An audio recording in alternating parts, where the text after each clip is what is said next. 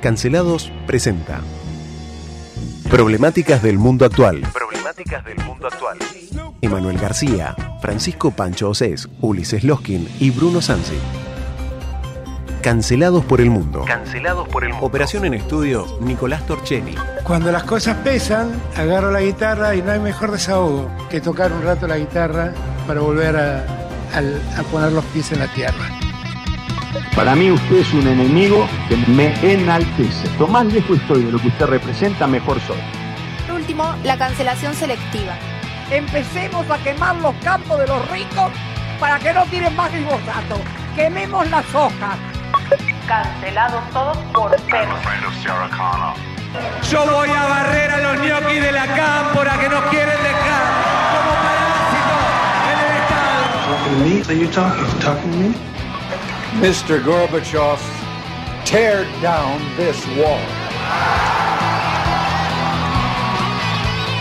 I'll be back.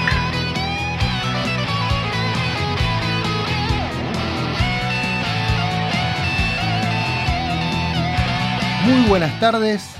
Jueves 24 de noviembre de 2022. Una hermosa tarde de verano primaveral. Historias de hoy, noticias de ayer. Cancelados por el mundo, edición editorializada. Que me acompaña conduciendo la nave. Por fin lo extrañábamos, hacía muchísimo. Nicolás Torchelli, Shelka, gran músico, compositor. Una maravilla. Y frente a mí, el malvado profesor Bruno Sansi. Aquí estamos. Ahí, cancelando y siempre conspirando contra el orden institucional. Sí, sí, sí, es, es nuestra constante, doctor Loskin. Para eso estamos acá.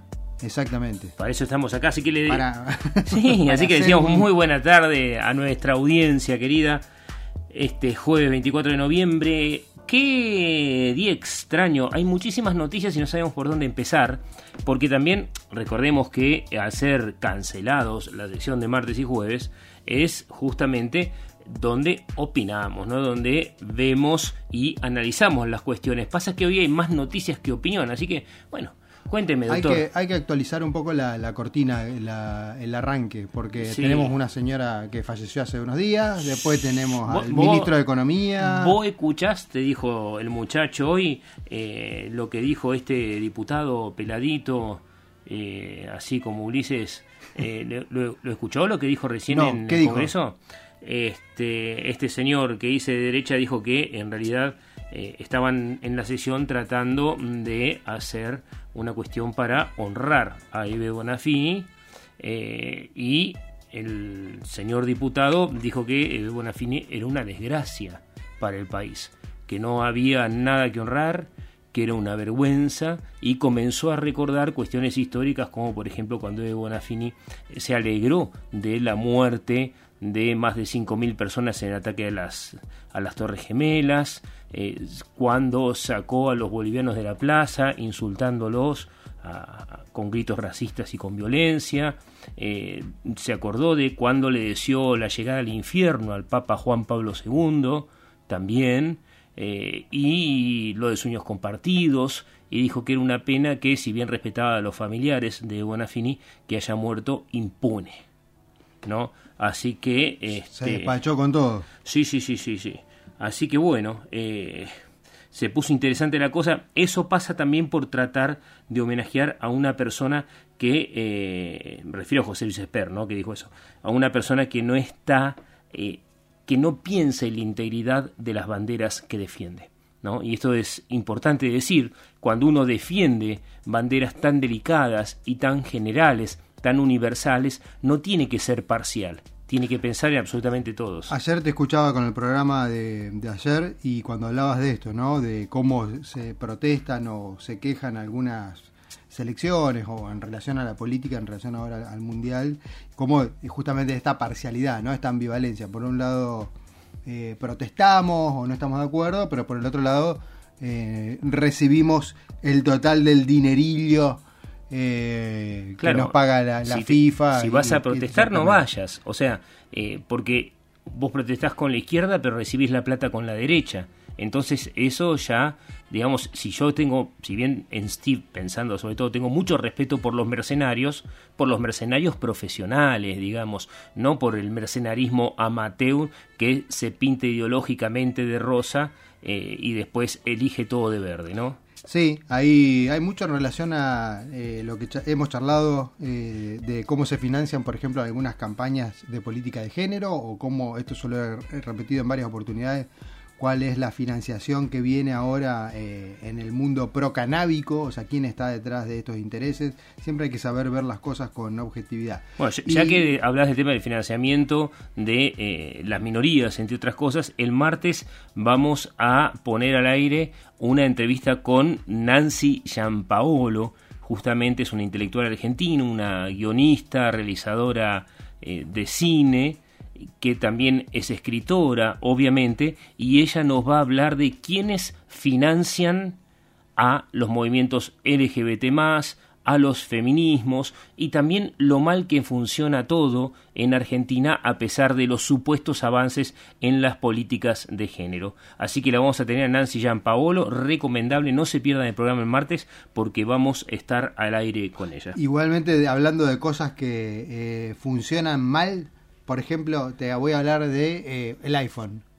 Ah, bueno, Sí, pero te gustó no, no, no específicamente el iPhone. Vos Eh, sos samsunguero, yo, yo soy soy, yo iPhonero. soy de Android, No, exactamente. no, yo estoy con la esclavitud china. Yo soy, yo, ah, ¿cómo esclavitud china? Sí, Mirá. porque viste que Sergio lo niega, aprovechemos para hablar de él que no está, hablando de integridad. Siempre hay que ¿no? hacer eso, Sí, que- siempre hay que hablar mal del otro cuando se va, no, mentira. Pero bueno, hablemos más igual de Sergio, porque Sergio, eh, viste que él es de izquierdas, entonces se niega a pensar en China no como un comunismo fracasado, sino como un capitalismo esclavista, que es lo que yo sostengo, en realidad. Sí, bueno, vos sabés que eh, hay un problema con una de las fábricas más grandes donde se fabrica nada más ni nada menos que el famoso iPhone, esta joyita bien requerida por las celebridades y gran parte de la población, los eh, bien pudientes para decirlo de alguna manera.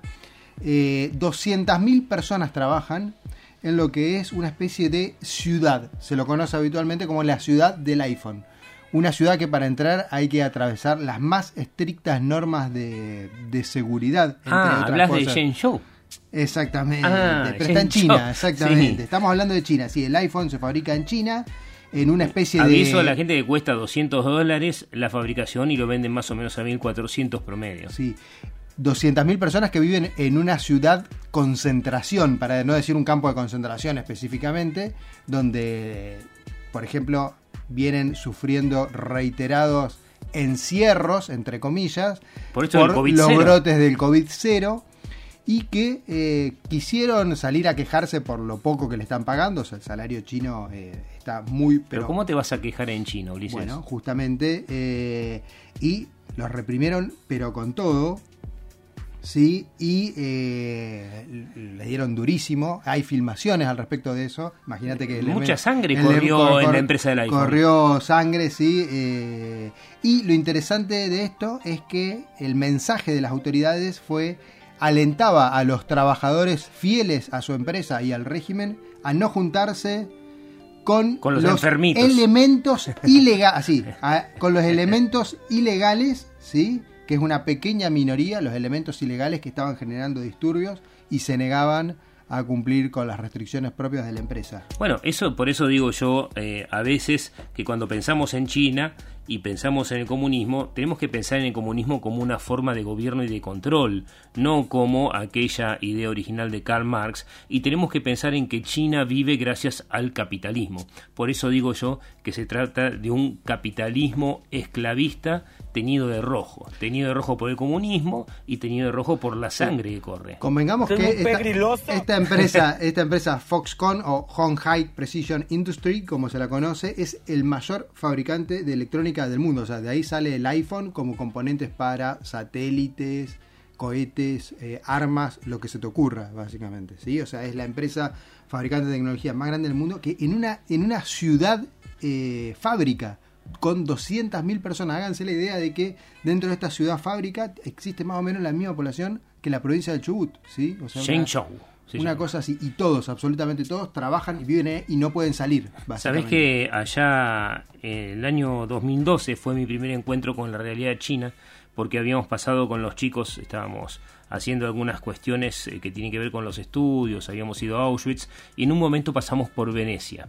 Y eh, en el año 2012, en julio, fue la Bienal de Arte de Venecia y paseando por la ciudad nos terminamos, metiendo en unos galpones gigantes que eran exposiciones de esta cuestión china. Y entonces mostraban cómo eh, la gente no solamente vivía esclavizada, sino básicamente enjaulada. ¿no? Y había diferentes filmaciones, diferentes obras de arte que mostraban el, su- el sufrimiento de estas personas. Y yo no, no lo podía creer porque lo que estaba viendo era medieval o premedieval inclusive. Y digo, ¿cómo puede ser? ¿no? Estudiando con el tiempo, desasnándonos un poquito, porque eh, seguimos sin saber gran parte de las cosas que suceden en China, eh, y estudiando eh, cosas no tradicionales, porque las cosas eh, tradicionales que vos eh, tenés a mano en la universidad en realidad son propaganda ideologizada del Estado chino, de, de quienes así lo promueven, ¿no? Así que eh, impresionante, porque esto de los casos de COVID-0, esta política, significa que cada vez que una persona es infectada, se lo aísla inmediatamente, inclusive se aísla padre de hijos, o sea, eh, COVID-0 significa que nunca van a terminar de domar el COVID porque siempre va a haber un factor de contagio y nunca el aislamiento, eh, hasta ahora está funcionando hace dos años, nunca el aislamiento hizo detener la pandemia. ¿no? Además, en esta instancia donde la enfermedad ya es básicamente endémica. Y vos que hablaste de bancos recién, y no, en realidad hablaste de Venecia y eso me llevó a los bancos. a los Eh, bancos venecianos. A los bancos venecianos me vino acá a la mente, en realidad, la tablet, una de las noticias que habíamos separado para hoy, que Irán traficó oro. ¿sí? Ah, el famoso avión. Exactamente. El famoso desde Venezuela, a ver, Irán, y Irán sí, eh, traficó sí. oro desde Venezuela con el avión incautado en Ezeiza, que avión que no va a volar nunca más, ya lo dijimos, para financiar operaciones eh, ¿De Hezbollah? De Hezbollah, sí. Esta, bueno, es una nota que escribe Ahí nos vamos, nos vamos a la vez con el avión Lechman, pero- a Irán. Lo único rubio es el oro. el, adentro el del oro, sí. ¿Vos sabés de dónde viene la palabra banco? No. Ya, porque acá. Esta no la eh, ah, porque acá, ¿por qué el tema del banco? Porque hay cuestiones ahí en relación al Lloyd Bank en esta cuestión, ¿sí? Sí. Bueno, la palabra banco viene directamente a Venecia y me hiciste acordar, aparte de estas cosas que hemos estudiado, donde eran los paisanos míos eh, los que manejaban el dinero. Los Shylock. Esa la ve, exactamente. Los Shylock de la vida. Exactamente, lo- los. eh, Los prestamistas los judíos. prestamistas, exactamente, vamos a decirlo con las que en Venecia los obligaban a usar una gorra roja, ¿no? Y adentro de un barrio. Exactamente. ¿Y sabes qué hacían? Se quedaban sentaditos en una plaza, ¿sí? Esperando que vengan eh, las personas a solicitarle dinero y se sentaban en un banquito. Ah, eh, ¿a qué? a esperar y a recibir el dinero y lo demás. Era como un arbolito que se paraba en un lugar, o sea, entonces vos decías, bueno, a ver, ¿quién es el que me va a dar dinero? ¿Quién es el que me va a dar dinero? Esto es casi remover tu genealogía. Exactamente, y vos veías, bueno, el que estaba sentado en el banquito, dentro del mercado, qué sé yo, con la gorra roja, era quien vos tenías que dirigirte con la mayor, eh, no cautela, sino eh, discreción, a decirle, bueno, vengo, yo necesito dinero para esto. Necesitaría se dinero hacía- para una expedición marina. Claro, y así se hacían los negocios antes, y de ahí surgió la palabra banco, o sea, bank justamente viene desde ahí. Del banco. de estar sentado Exactamente, en el banco. estar sentado en el banco esperando eso, era como el, el código este, que fue... Digresión, le recomendamos El Mercader de Venecia de Shakespeare, inclusive la película con Al Pacino es genial, pero obviamente recordamos, les recomendamos el libro también.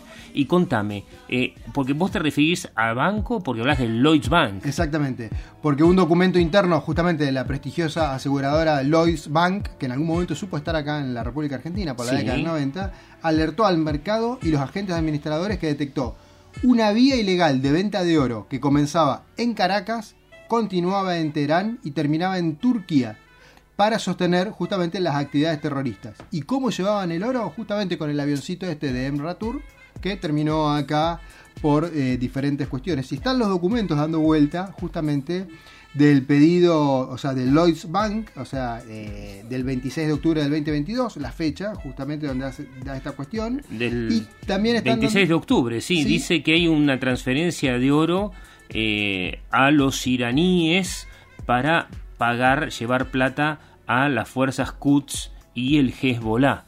Denuncia el banco Lloyd. Exactamente. El- los vuelos del avión son re interesantes. Porque, por ejemplo, el 19 de febrero del 22, el Boeing voló de Ca- Caracas a Teherán. El 13 de marzo, de Caracas de vuelta a Teherán. El 17 de abril, de Caracas a Teherán. El 21 de mayo, de Caracas a Teherán. Y hay veces que pasaba por Moscú, Rusia, daba toda una vueltita. ¿para qué un 747? ¿No puede ser un avión más chico, más tranqui, que no lo vea nadie?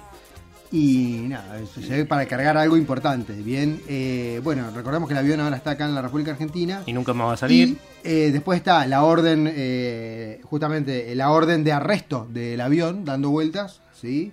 Eh, que fue la que llegó acá, que acá se hizo caso omiso, porque cuando vuela un avión así, o sea, hay una orden de captura internacional, es como un Interpol, entonces se debe Claro, la orden de captura tenía tres vías diferentes. Esto le recordamos a nuestra audiencia. Primero que nada, porque era un avión que se utilizaba para actos terroristas, ¿no? Era como el, el, digamos, un taxi ilegal, como el taxi que te espera fuera del banco cuando vas a robar, digamos. Con Tairón como chofer de fuga, para quien vio Snatch, Cerdos y Diamantes, también se lo recomendamos. Y también estaba buscado el avión porque había sido vendido de manera ilegal, porque la empresa Boeing, si no autoriza la venta de un insumo, inclusive usado, se convierte en embargable. O sea, es ilegal vender un avión Boeing sin el consentimiento de la empresa. E Irán le vendió, en teoría, compró ese avión para la Fuerza Scud y se lo vendió a Venezuela. Digo, en teoría, el avión te acuerdas tenía veintipico de pilotos para Sí. llevar cuatro repuestos de auto. Nada más que eso, exactamente. Estos pilotos obviamente estuvieron presos en Argentina un tiempo, no se les pudo probar nada, eh, lo tenía el juzgado federal de Lomas de Zamora, pero sobre el avión sí se pudo probar que se utilizaba para el terrorismo internacional, para financiar el terrorismo internacional. Ahora, esto es una herida sangrante porque, a ver, un avión que está estacionado, que está incautado, es un avión que paga renta, ¿sí? Por estar ahí, en el aeropuerto. Es más barato hacerlo explotar que Eh, dejarlo sí, estacionado. Por supuesto que nadie va a pagar esta plata, porque a ver, ¿quién va de Venezuela va a venir a decir, no, bueno, pagamos por el avión que Bien. no vamos a poder recuperar ni nada? O sea que yo creo que lo pagamos nosotros. Digo, creo, porque tenemos una deuda con Venezuela impresionante. Le debemos muchísima plata de cuando estaba en su momento el comandante ahí, este, bolivariano, y nosotros teníamos a Néstor Kirchner de presidente. Nos empezaron a dar plata, empezaron a comprar deuda argentina para capitalizarnos y ahí fue cuando se dio en la época de Chávez esto de los eh, 10 mil dólares que venían en una valija con este 900 mil. de- perdón 900 mil dólares pasa que fueron varios millones pero esto también lo comprobó la justicia pero la justicia norteamericana dinero que venía del estado bolivariano no Eh, que mandaba Chávez para financiar en ese momento lo que era la elección de Cristina Fernández de Kirchner así lo dijo la justicia Hablando de Venezuela, vamos a, a- a- a acercarnos por ahí, a, a parte de Colombia, ¿sí? ya que hablábamos. Al ladito. Al ladito, porque eh, Gustavo Petro, el presidente electo de Colombia, el de superizquierdas super izquierdas, eh, es como que les está haciendo. Eh, ¿Cómo se decía cuando le hacía así el lero lero? Eh, pito catalán Pito catalán, exactamente. Eh, porque ahora empieza a sentarse a hablar con la derecha. Bien, y, pero, pero, cómo y la revolución y esto que charlábamos es nosotros política, a ver, política, evidentemente la cuestión camaleónica eh, no es pro- pura exclusivamente argentina, así que van dando vuelta para donde más le conviene y está dando eh, arreglos y está por un lado jugando a dos puntas por un lado con gente como La Fauri, que era uno de sus contrincantes, ¿sí? y por el otro lado mediando con eh, eh, Maduro en Venezuela. la Fauri que es el representante de los ganaderos digamos colombianos y acusado en aquel momento de haber financiado las tropas para policiales, Sí. ¿no? Paramilitares eh, Muy- para luchar contra La los Fauri, uno de los uribistas, o sea, derechistas, o sea, es la más derecha recalcitrante de Colombia. Bien, bueno, se están acercando en una especie de acuerdo de paz. Vaya uno a saber eh, en qué quedan estas cosas. Ya ha habido reiterados intentos de acercamiento, de paz entre las FARC y todos los grupos paramilitares que existen. Que tuvo un gran rechazo por parte de la población, debemos decir. Exactamente, la población está muy cansada. Bueno, vos has charlado, hemos charlado con, con, los guerrilleros. y la, la, gente en sí está muy, muy, muy, pero muy cansada.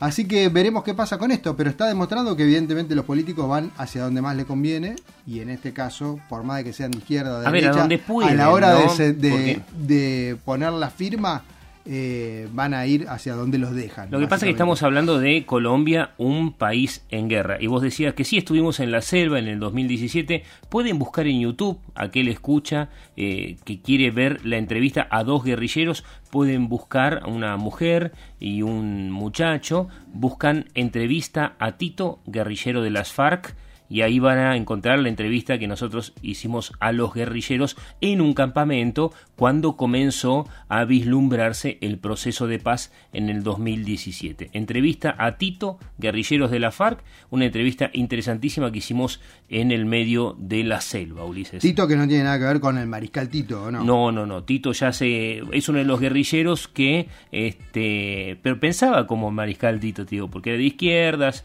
era áspero, era de en mano, eh, contra algunas cosas obviamente que no podemos contar en la entrevista porque nosotros pactamos. Lo que se dice, si no un guerrillero no hablaría, hay cosas de las cuales no quería que, que, uno hable, y lo interesante de Tito es que explica por qué se metió en la guerrilla, el tema de cuál es la versión oficial de las FARC sobre el acuerdo de paz y el fracaso que tuvo también en lo que fue, porque eso se llamó a plebiscito, se plebiscitó y perdieron, el gobierno perdió y la gente dijo, la mayor parte de la gente dijo, no queremos un acuerdo de paz con la FARC, no lo queremos. Y es interesantísimo porque eh, Tito en ese momento estaba negociando para dejar las almas, después fue indultado como muchísimos guerrilleros de las FARC y a cambio de eso reintegró a la vida civil. Me dijo que todavía no cuente qué es lo que está haciendo, pero se refiere a cuestiones de seguridad. Estamos en contacto con él y una cosa, ese acuerdo de paz, ¿sabés que incluía? Tener diputados gratis, sin que nadie los elija. Mira qué interesante. Sí, entonces imagínate, los jefes de la guerrilla, pa, derecho a ser diputado sin que nadie lo Vos sabés que hablando de Petro, Petro estuvo también en lo que fue el foro eh, el foro de París sobre la paz, ¿no? Que también estuvo paseando nuestro presidente. Anduvo sangrando por ahí. Anduvo sangrando por ahí, exactamente. Usted es médico, doctor. Pero bueno, eh, Petro tuvo un rol muy, pero muy interesante en lo que fue la conferencia esta de París. Eh, sirvió para mediar justamente por Maduro, bien, ante Macron, ¿sí?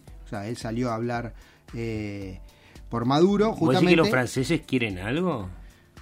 No se sabe, eh, pero bueno, lo que se espera es que próximamente se retome el diálogo entre ambas partes, o sea, en México con el objetivo de que en 2024 se puedan celebrar elecciones democráticas en Venezuela, o sea, entre las partes de lo que vendría a ser lo que es el gobierno constitucionalmente reconocido y el que no, lo cual va a venir de mano de una amnistía que no te puedes imaginar, ¿no? Exactamente, porque recordemos que las elecciones en Venezuela, o sea, por un lado está Guaidó, ¿no? que es el presidente reconocido pero que no está en ejercicio supuestamente, y después Que lo puso la Asamblea, lo que debería ser el Congreso, digamos. Y están en una negociación constante que se viene llevando a cabo en México, bueno, y ahora se planteó esta situación ante la conferencia de paz en París.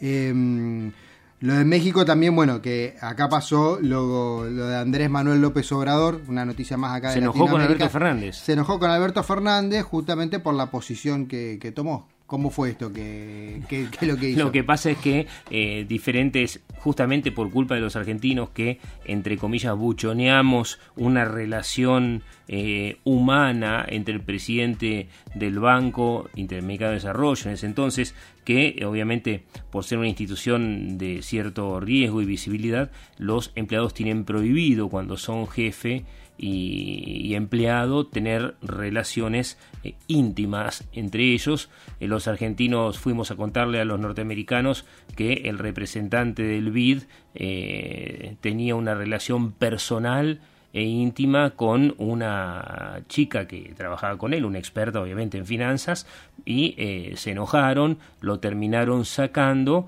y Argentina ofreció eh, poner a alguien en la presidencia del BID. También lo hizo México. el piso, o sea, Argentina fue a cerrucharle el piso a, México, básicamente. Claro, entonces, ¿qué pasó? Con un afer amoroso, o sea, dijimos, bueno, tenemos este, este dato, lo alcahueteamos, lo bajan al mexicano y proponemos al nuestro. Exacto. Entonces, ¿qué pasó? Eh, Andrés Manuel López Obrador había puesto eh, un propuesto un reemplazante, Argentina también, Brasil también, diferentes países, eh, Chile también había propuesto un reemplazante y nosotros nos terminamos aliando con los brasileros en contra de los mexicanos. Eso sucedió hace tres días nada más, así que fue una, una agachada diplomática, digamos, con alguien a quien decimos amar muchísimo. Una buena argentiniada, para decir. Una buena dosis de argentinismo le dimos a, Andrés Manuel López Obrador. Le dimos por realidad del sur. Exactamente, que por otro lado eh, está enfrentando una obra. Vos mirá, o sea, yo estoy leyendo la noticia, Maya? ¿no? El tren Maya.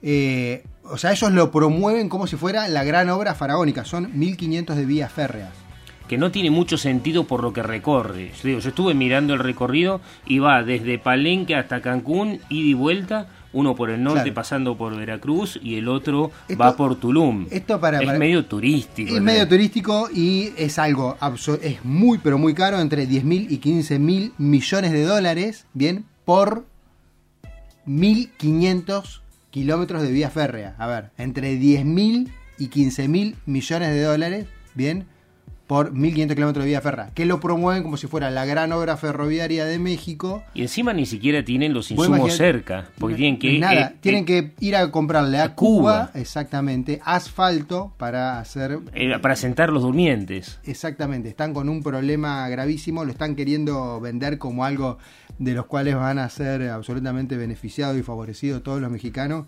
va a ser un gran gasto de dinero de las arcas públicas y seguramente no queda nada como el tren bala argentino. Aparte ah, estamos hablando en zona de tráfico de drogas terrible, así que imagínate lo bien que le va a venir a los narcotraficantes un tren de esta magnitud, ¿no? Va a ser un negocio redondo prácticamente y un lugar para blanquear dinero y para transportar eh, sin que nadie sea responsable. Una cosa impresionante. ¿Qué me está mostrando acá? Háblame de Brasil. ¿Qué pasó Bolsonaro? ¿Cómo hay que ver cómo va el partido de fútbol de Brasil? Ah, ahora vemos. Ahora vemos.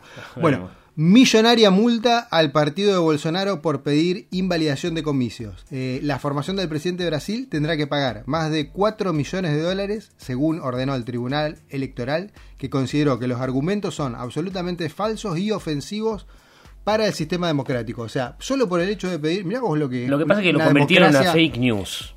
Eso es lo que decíamos ayer. Y eh, dijeron que eh, habían robado parte de la elección los del PT de Lula y sus aliados, Aletskim, eh, o sea, la centro izquierda, centro derecha brasilera también, que se alió con Lula y que habían influido en los cómputos de las máquinas, lo cual es imposible. Se quejaron los del Partido Liberal este, de Bolsonaro, presentaron una queja, lo pasaron como una fake news, como una noticia de que eso demostraba que habían robado la elección y eh, bueno, la cuestión es que la gente eh, los multaron con 4 millones de dólares al partido este, de Bolsonaro y la gente está viendo qué pasa con el 0 a 0 de Brasil y de Serbia, que van por el minuto 28 y Neymar mete casi un gol. Te traigo una noticia de color de Brasil y de Bolsonaro, en realidad.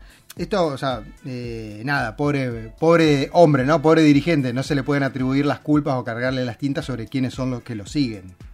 Pero mirá el titular que... Pasa que contribuyó, contribuyó. Y convengamos que sí, que cada uno hace lo suyo, ¿no? Eh, pero mira, yo te voy a leer el título, bien, de un medio español que dice, seguidores de Bolsonaro con móviles en la cabeza, móviles se refiere a celulares, piden ayuda a los ovnis para... Sí, no es risa, ¿no? Esto es cierto. Piden ayuda a los ovnis para salvar a Brasil de Lula. Un grupo de seguidores hacen señales con los teléfonos celulares, un grupo de, de ¿sí? un grupo de seguidores de Bolsonaro. Que los ovnis son de derecha. Salieron a hacer una manifestación, ¿sí? con el celular en la cabeza, puesta así, puesto en la cabeza. Para pedir la ayuda de los ovnis para salvar a Brasil Terrible, de Lula. terrible. Parece una broma. Nico Torcheni dice que se terminó el programa. Por favor, Nosotros vamos a ver qué está haciendo Neymar ahora, mientras le contamos que el país eh, se hunde, pero estamos 0 a 0. cerebro.